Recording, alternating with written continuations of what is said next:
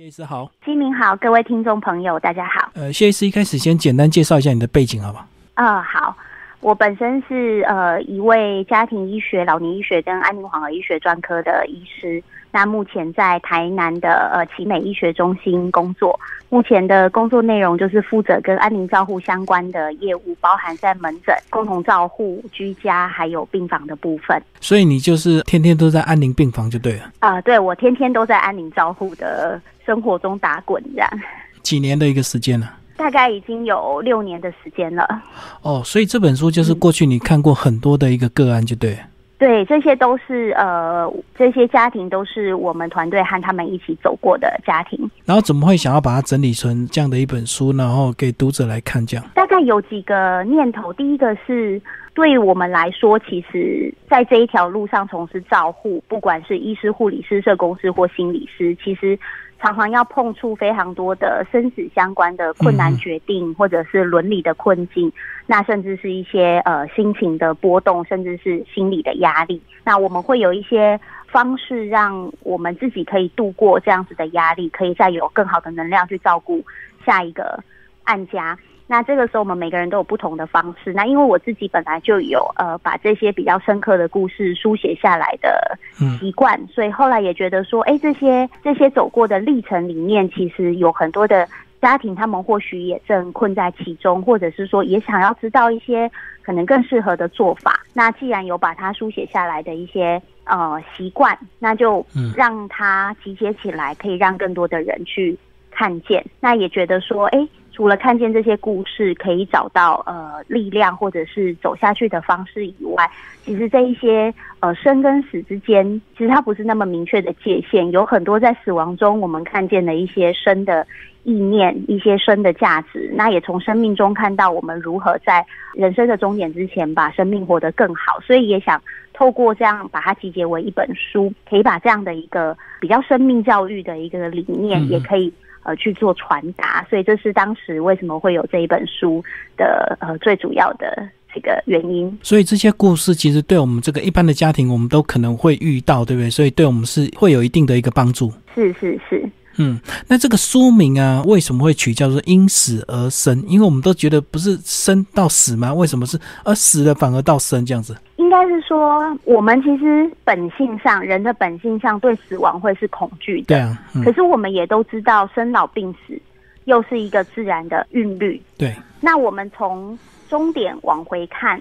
我们比较能够知道，我们在这一辈子其实应该要去珍惜的，呃，应该要去努力的是什么。所以《因死而生》这个书名的第一个意涵是，当然我的这些故事都是在呃一个临终的过程里面发生的，所以想要透过这个书名来呃和读者探讨的是，当我们站在这个终点的时候，其实我们会很警觉。哇，我们这一辈子到底有没有努力活过？我们这一辈子到底有没有遗憾？所以他的一个意思会是说，我从死亡这件事情来思考，或许也不一定是要我自己或我的家人面对死亡，而是如果我愿意去思考死亡这件事情，我可以看到很多生命的价值。那这是它第一个层次的意义。第二个层次的意义是，呃，这些故事确实我们讲里面有一些主人翁，也许是病人，也许是陪伴这些病人的家人，他们都很实际的在面临生老病死。死的这个呃很自然的韵律里面，那我们这个医疗团队也是在照顾这些家庭的医疗团队，所以我们在这个死里面可能有非常多的看到非常多的身体、心理、灵性的受苦，但是透过一个适合的照顾的方式，透过一个有技巧的陪伴的方式，我们会看到。好像本来是一片灰暗的死亡，嗯嗯嗯可是它在里面可以重新有情感的连接，可以重新有生命意义的追寻。那这个是我们认为，即便死已经是人生最坏的事情了，可是它还是可以从里面得到什么，可以从里面传承什么。这是这个书名的呃第二层意涵，所以才取了“因此而生”这样的书名。确实有时候这个一个家人的离开，反而会造成一个家庭的这个重生，对不对？因为有时候我们太习惯这个被父母亲照顾，或者是被阿公阿妈照顾，可是有一天当这个生老病死，他们真的离开的时候，很多事情就要我们来传承，由这个小孩开始接手，接着去做。对，没有错。所以这是这个生命韵律真正的意思，就是并不是生老病死就结束了。也许人死了没有办法复生，但是他嗯他的一生的过程，他的死亡所呃示范他去面临这一些身体苦痛、心理压力的这一些毅力，或者是呃他的精神，这个都是可以重生在他的下一代身上的。不过在呃安宁病房的这段期间，看到最多的应该是病患跟家属有时候他们的呃想法是不一样，是不是就会有一些冲突这样子？有些想救，有些想要活下去这样子。嗯嗯，没有错，这个其实非常常见。那我们在安宁照顾的工作领域，其实后来接触多了，我们会发现，很多时候表面上看起来这个决定是不一样的，可是其实他的呃最根源的那个立场，或者是最根源的那个想法，其实是一样的。那这其实也是我们每天的工作，就是很多人会认为说，安宁的照护人员就是安宁的医师啦、护理师，总是在告诉别人要放手，告诉别人要。善终。那我这本书特别有提到说，其实我们陪伴最多的是在做决定，也是这样。就是其实我们从来没有要去叫人家放手，也从来没有强迫别人一定要善终。但是今天我们都希望病人跟家人不要因为决定不一样，而彼此在这个过程中，不管是身体受苦，或者是心理受苦。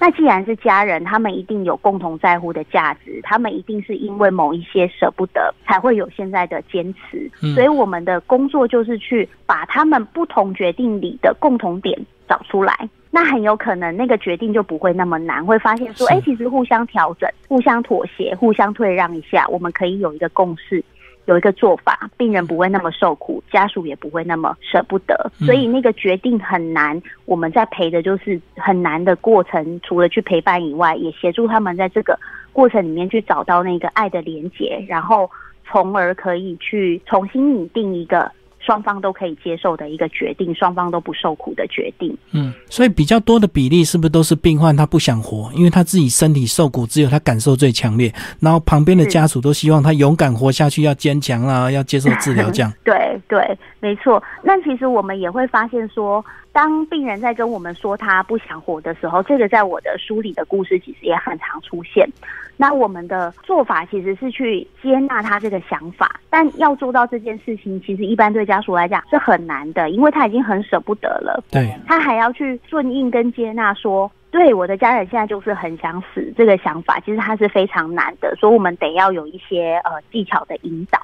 那接纳这件事情的好处，是因为其实很多人他提到他想死，是因为他觉得只有死这个方法才能解脱目前的困境。比如说他很痛，对；比如说他本来是一个在职场上叱咤风云的呃老板，现在忽然没有。办法去实践他的这些能力跟价值，所以他觉得这样赖活不如死一死，好死算了。对对，那我们在做的就是说，我们去听他不想活，其实他在讲的是什么？应该更明确的是怎么说？他说不想活，但是其实他心里在讲的是，我有没有办法能够还是像以前我当老板一样？让我看见我的价值，我的权威。嗯，那或者是说，你能不能让我不要这样痛的过生活？我能够不要痛的起不来去上个厕所，为孩子煮一顿饭。如果我可以不痛，我可以做到这件事，我还觉得我是个妈妈，我不会想死啊，因为我还是想陪我的孩子。对，所以我们在做的比较是呃，去倾听他不想活背后的。不想活的原因到底是什么？其实他有可能是有方法解决的，透过安宁照护的方式，那我们就会去提供他。其实你有另外的选择，你的生活是可以跟现在不一样的。所以这个病人到这个安宁病房，大部分都是呃已经超过医疗极限，对不对？就是已经真的没有办法这个呃再积极的治疗了，才会到那里，对不对？对对，确实他身上的病情一定是现在的医疗呃是没有办法治愈的状况。所以这时候只剩下这个最后的呃那段时间，他要怎么走，他的心态以及家属他们本身呃要具备什么样的一个准备，所以就变成你医师大部分都是在沟通协调跟倾听嘛。嗯，对。那当然呃，对我们来说，因为像我是医师，我很大的工作的职责也必须是这些病人，他就算也许他得了癌症，他的癌症没有治愈的机会，嗯，但是他会衰弱。他会酸痛，然后他会可能他会有一些吞咽困难的问题，他会有一些感染的状况。那像这些其实都还是需要被医疗照顾的。那这个在安宁病房里面，其实还是会得到同样的照顾。这是过去民众其实很常发生的误解，误以为病情没有办法治愈，到了安宁就等于所有的事情都放弃，但是忽略了病情没有办法治愈，身体状况还是有很多需要被处理的。那这个其实，在安宁病房里面，也是我们会仔细的评估跟进行的部分。哦，所以他们以为到那边就是只剩下等死而已，然后什么治疗都没有，其实还是会做基本的该做还是会做。对，不然病房其实即使是安宁病房，它也是一种医疗的病房，也是一种照护的病房。那只是说，可能对于大多数民众而言，因为呃没有太多的机会可以去了解，当没有治愈的方法的时候，呃，医师到底会提供给我什么样的照护，以及安宁病房到底在提供什么样的照护，所以很容易会产生这样子的误解。所以还是有一些舒缓的方式就对了，让他不要那么痛或那么不舒服。嗯，是，甚至很多经过我们呃症状调整的病人，他甚至还可以呃回到家里休养，去过他的对休养的生活，这都是很常发生的事情。对啊，因为如果什么都不作为的话，那就直接回家就好，就不需要在安宁病房了。对，但是您提到这件事情也很有趣，就是有些人他希望被照顾，但是他又不想要来安宁病房，甚至他不想要待在医院。嗯，所以我们。的安宁照顾现在也有所谓安宁居家的模式，也就是说，同样的安宁病房照顾的呃团队跟方式。那如果今天你想要在家，我们就是每个礼拜去家里看这个病人，然后去陪伴他跟他的家庭。你要止痛，你要治疗，你要做心理的会谈，或者是说呃做一些家人之间的我们讲说道谢道爱这样子的一些引导。我们都是也可以在家里做的，我觉得这也是安宁照顾里面很重要的一个方式。那像我本身的工作，我每个礼拜也都会有一些时段，就是会到病人的家里去，就是在做所谓的安宁居家的照顾。不过那个还是要透过一些评估啊，就是还是要有一些基本的设备。如果是家里就可以准备的，那病人是可以回家的。对对对，他是需要，他是需要一个，不管是家里的设备，那或者是呃家人照护人员的一个。心态的调整，那还有怎么样去呃，当有问题的时候，怎么样来联系安宁照护、安宁居家照护的团队？这个都是在他准备出院回家之前，我们会先去为这个家庭做准备跟讨论的。简单的讲，就是你们还是有做到府服务这样的一个行为，就对。是，我们的理念是病人在哪里，我们就把呃他所需要的安宁照护送到哪里。好，那其实里面还有提到这个我们之前过的这个病人自主权利法，对不对？好像有些症状病人是可以先做决定。我不急救，我可以好好的走，但是有些病可能现在还在讨论中，对不对？呃，对，因为其实我们的今年一月六号上路的病人自主权利法，它除了急救的部分，它当然也提到一些卫生医疗，例如呃，可能我们现在在媒体上也很常看见的，到底我的生命剩下所剩不多的时候，我还要不要接受像鼻胃管这种管路？也许它不是急救，但是它可能也是一种。无意义，或者是说它是呃会不舒服的一种卫生医疗。那像这一些是我们的病人自主权利法里面要去保障的权利，但是它并不是针对呃所有的病人。它目前有限定在一些我们讲的比较重病，比如说除了末期病人以外，他可能就呃把这些权利给予像不可逆转的昏迷、永久植物人、极重度的失智这样子的对象。那所以并目前还没有包含到。呃，所有可能会面临卫生医疗的这些病人，这个确实是要透过严密的一个评估，到底什么症状是可以让他自主，什么症状是不行的，这样子。对，应该是说，其实对所有的病人来讲，不管他是什么病、什么阶段，原则上他应该都是要有自主的权利。对。但是我们的呃，应该是说，台湾目前才一步一步的在尝试怎么把这件事情做得更好，所以。我要对自己做自主的决定，其实，在病人自主权利法里面，他就很强调一个所谓预立医疗照护之商，就是说你要透过一个跟医疗团队详细的预先讨论，你才会更清楚。不然有时候其实呃很多人对于维生医疗的想象，或对于这些鼻胃管的想象，或许不尽然是完全正确的。嗯，那透过一个实际的讨论，才有办法得到正确的知识。那才有办法去做一个对自己真正好的自主的决定，所以我想初期会限定在某一些状况底下，这是合理的。但未来也许当呃台湾的民众对这件事情都有更多的认知跟理解的时候，那有可能他就会把。呃，这个范围再更扩大，因为大家都有能力为自己做一个好的自主的选择。那这本书呢，其实这个呃，谢医师写了非常多的一个这个个案的一个故事，那最后也提供一些专业的建议，就是最后一里路的安心锦囊。那谢医师有没有特别这个感人的可以跟我们分享？这些故事里面，其实我觉得对我自己个人而言，呃，因为有可能是因为我每天都在和病人还有家属讨论，呃，鼻胃管啦，或者是说要不要拔管啦，撤除这些卫生医疗，所以这些故事或许。也很动人，但是对我来讲，比较比较像是呃每天都碰到的一个部分。那对我来讲，自己会特别感动的，我觉得会是在像是要活出自己的样子的篇章里面的那些故事。是，就是有有我们年轻的呃二十几岁的妹妹，她是一个末期病人，但是她担任我们的安宁宣导的这个大使。嗯，然后她觉得，虽然她只有二十几年的生命，可是安宁照护是她。生命中最美好的礼物，他愿意为了这件事情来担任大使去宣传，或者是像我也有提到，呃，有一个书法家，那他原本肝癌出血以后，担心他没有办法再写书法。其实那时候我们也觉得他连站跟醒可能都有困难了，只是他后来透过自己的努力跟合适的安宁照顾，他去实践呃，他身为一个书法家的弟子，他想要去传承的一些事情。那我会特别呃喜欢这些故事，也把它写下来。除了说它跟有一些故事，可能我在宣导呃怎么去做鼻胃管的选择、卫生医疗的选择。那这个过程你有多少的心情的舍不得？我觉得这些非常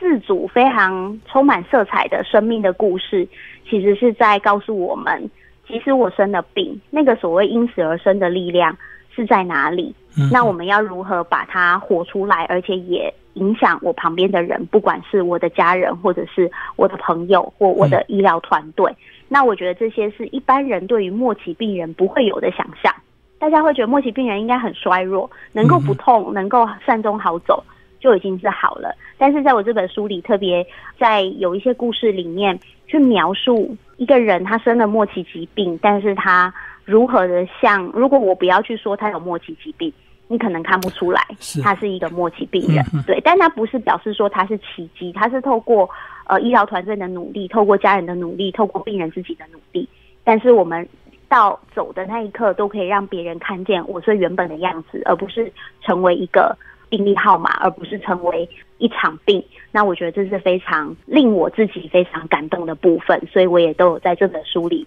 呃试着把。这些令我非常敬佩的病人描述下来，也希望分享给读者们。所以，同样在安宁病房的这个病患，有人确实他会走得很快，也有人可以透过这个自己好好的调理，以及心态的这个正常，以及这个家庭呃家属的一个帮忙，以及这个你们团队的努力，他可以这个延长比较久的时间，对不对？对对，没有错。在世界卫生组织的统计跟定义下，当然呃延长病人的生命，这可能不是。每一个末期病人，我们都有办法为他做到的。他也不是安宁照护最原始的理念，但是我们发现说，你让一个人身心灵都安适，其实他呃，在在至少我们说呃医学上的一个评估跟证据上，我们有发现，哎，我们意外的发现，其实有些人他反而活得更久，而且他不是拖延的活得更久。他可能是活得更久，而且也活得更好。这这可能大概是这二三十年来，呃，国际上安宁照护提供安宁照护的团队一个意外的收获。那我们也很想要告诉呃所有的民众、所有的读者，也许安宁照护他没有办法跟你保证一定能让你再活得更久，但是我们一定先让你活得好。那活得好以后，有时候我们身心灵平安，我们也能够有呃身体的状态是好的。也可以再多有一点时间去珍惜，去做我们想做的事情，去和我们的家人好好的道别。而且我觉得有时候现代人这个反而因为生病才会真正开始活，对不对？因为有时候我们健康的时候，我们不太会珍惜我们的青春或我们的一些生活这样子，反而生病了，我们才开始会很把握我们的时间这样。对，生病啊、疼痛啊、要就医啊、不方便，这些就像是个警钟一样，告诉我们。这个身体是有限的，我们的确要重视它，然后要要去把握一些生命中我们真正是在自己心里觉得重要的事情。因为我们健康的时候，有时候我们觉得我们时间还很多嘛，永远都有明天这样子，很多事情都可以明天再做。对对，没有错。那我我们安宁照护其实有一个理念，就是呃。我我们也不会加速死亡的到来，但是我们的理念是把每一天都当做是生命中的最后一天来活。那这个意思不是说我要去觉得我的生命所剩无几，而是说当我们把每一天当做是最后一天来活的时候，我们就会觉得那我没有明天了，什么事情是我今天很重要，一定要去做的？这样的念头可以提醒我们去萃取出来。我们的所谓的优先顺序，我们觉得哪些事情很重要，那我们就真的赶快去做。这样。那谢医师在这个安宁病房有六年的时间哦，呃，那你自己个人有没有感受到说，从一开始到现在，你会不会提醒你自己，有时候跟病患或家属的沟通，有时候很多事情，也许你们会讲的比较理所当然，但是家属会觉得说你怎么这样这样？你会不会觉得自己也会有这样的一个职业呃上的一个差别？嗯，其实确实是有的，这就是我的呃书我的那个故事里面，或者是说我的书封的底部。的内则页有提到的，就是我觉得我从一开始我会走入这一行，是因为我觉得人的最后一层其实常常有很多身心灵的受苦，对，他需要有人受过专业的训练来做帮忙。那我一开始也是因为这样的理念走入安宁照顾，那那时候就会觉得人生的病有时候真的好苦哦，我的任务就是要来帮忙他们解除这些苦，所以我会很常去讨论。放手这件事情，哦，那并不是要去说服他，而是我真心认为，其实有些时候真的太苦了，硬拉着，其实病人很辛苦。嗯，但是经过这六年，我觉得一方面我自己有转变，二方面是我觉得其实，呃，我们社会里对于希望来一起讨论跟探索。人老了，人病了以后要怎么好走的这些观念，其实我觉得也一直都有在转变，归功于非常多的教育、非常多的呃媒体的宣导，我觉得都有在改变。所以现在确实不一样了，我不会把它当做是理所当然，而是我会在这个讨论放手不放手的过程里面，呃，再用更多的心，或者是说用更谦卑的心态来去看看，在谈放手跟不放手的时候，每一个人，不管是病人或他的任何一个家人。到底在这个过程里面去经历什么？或许我们觉得是对的事情，不见得呃对这个人来讲，他心里觉得是对的。我们必须要从他认为是对的的事情去呃着手，才有办法引导他看见呃更宽广的一个选择。所以呃这个是我自己的改变。那我觉得其实有些时候现在是病人跟家属他们会自己去讨论这些事情。我觉得我们的呃台湾民众对于如何去看待自己生病跟死亡这段历程的呃明示，我觉得其实也一直有在改变。这也是我在这个工作中这几年我觉得很感动的地方，就是很多人在努力这一件事情。所以就需要更多的时间、更多的耐心跟更多的技巧。不是一开始的所谓的 SOP，呃，放手比较好，所以我呃跟你们讨论放手这样子。没错，没错，我觉得是不能带有这样子的心情去提供安宁照顾的，而是必须要先。呃，有点像是走入这个家庭，理解他们所发生的故事，那才有可能为他们提供一个所谓好的建议。那如果那个好的建议呢，恰好就是放手，那当然是最好。如果呢，他不见得是放手，那或许我们可以一起在这些盘根错节的情感里面去找出为什么不放手。如果我不想放手，我有没有在不放手中有更呃好一点的方式？这个都是我们会陪伴这个家庭去做讨论的。所以有时候是家属不放手，有时候是。病患自己不想放手，对不对？对，都有两种状况都会有。所以这么多年来磨练出你更多的这个 关怀跟人性的跟沟通的一个技巧，就对。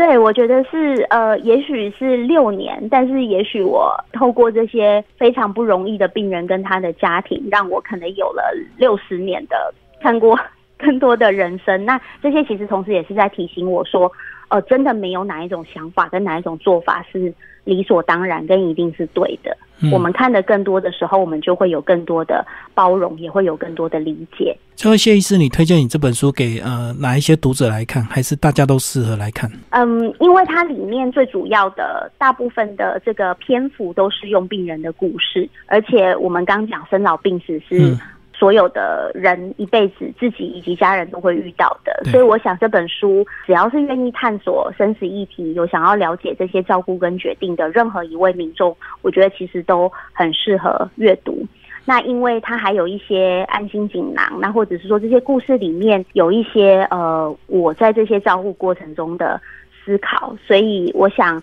呃，在提供照护啊，或者是说医疗相关的这些专业人员，如果在呃平常的工作上的呃学习有必要的话，其实我觉得这些故事也都很适合拿来当做是呃素材，可以让一些专业人员、各个职类的专业人员可以在一起讨论，因为这个都不是我设想出来的，这些其实都是病人给我的礼物。那我现在想把这些礼物也同样提供给和我一样是从事健康照护的这些专业人员，所以我想它是一本呃，你或许可以从不同的角度，但它适用于呃所有人的一本书。对对，专业人员也是有帮助，然后对病患以及家属，他们现在正在受苦的也会有帮助。那像我们现在这种一些健康的人、正常的人，我们现在正在也许职场上正在呼风唤雨的这些人，我觉得也适合看，因为过个十年、二十年，也许是我们自己，也许是我们的父母亲也会面临这样的临终照护。那我们是不是在趁我们健康有能力的时候，提早做准备，这样子？对对，我们总是说先做准备，那到到时候比较不会呃。手忙脚乱，那一手忙脚乱起来，其实有时候我们要做决定，它就又更难了。所以预先讨论，呃，我觉得它绝对是一件好的事情，因为健康跟照护生子，这永远都是我们生命里很重要的大事。其实你有粉砖吗？我有粉砖。比较是我自己在医学上的一些研讨会心得的分享，比较没有给一般民众的内容，因为那个比较是等于是我跟同好们的一个粉砖这样子，就专业的交流，就一般人比较看不懂。其实我都会用中文做一些注解，我的粉砖是英文叫 Doctor She's Library，就是谢医师的图书馆这样子。所以听名字就知道它是比较偏向知识性，但其实里面我也有时候会分享一些报道，或者是说伦理的议题，这个可能呃可以触发我们深思，但是或许不一定很直接的会应用在我们现在的生活上，或者是说偶尔的一些文章是比较跟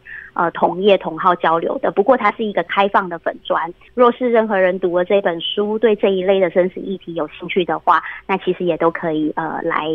来粉砖交个朋友，就是。一起分享一下经验，这样，所以也是可以关注谢医师的粉砖。虽然里面是很多专业的同号交流，但是还是有些东西可能比较浅，我们比较看得懂，就对。是是是，我我我有时候也会分享一些，哎，跟这些医疗自主决定啊，国外的新闻，那我们可以看看，在国外大家对于这件事情是怎么思考的。那其实有时候也会触发我们去想想，我们在现有的这个呃台湾的一个文化习俗跟这个政策下，我们。都以为事情应该是这样子的，但是其实有一些国外的故事，或者是国外的一些呃关于自主或者是安宁的发展，它也可以让我们去思考。诶，也许有些人他用不同的角度在思考这些事情。有时候我也会分享这样的内容。好，今天非常谢谢呃谢婉婷医师为大家介绍他的新书《因死而生：一位安宁缓和照护医师的善终思索》，然后宝平文化所出版。好，谢谢谢医师。啊，谢谢吉明，谢谢听众朋友。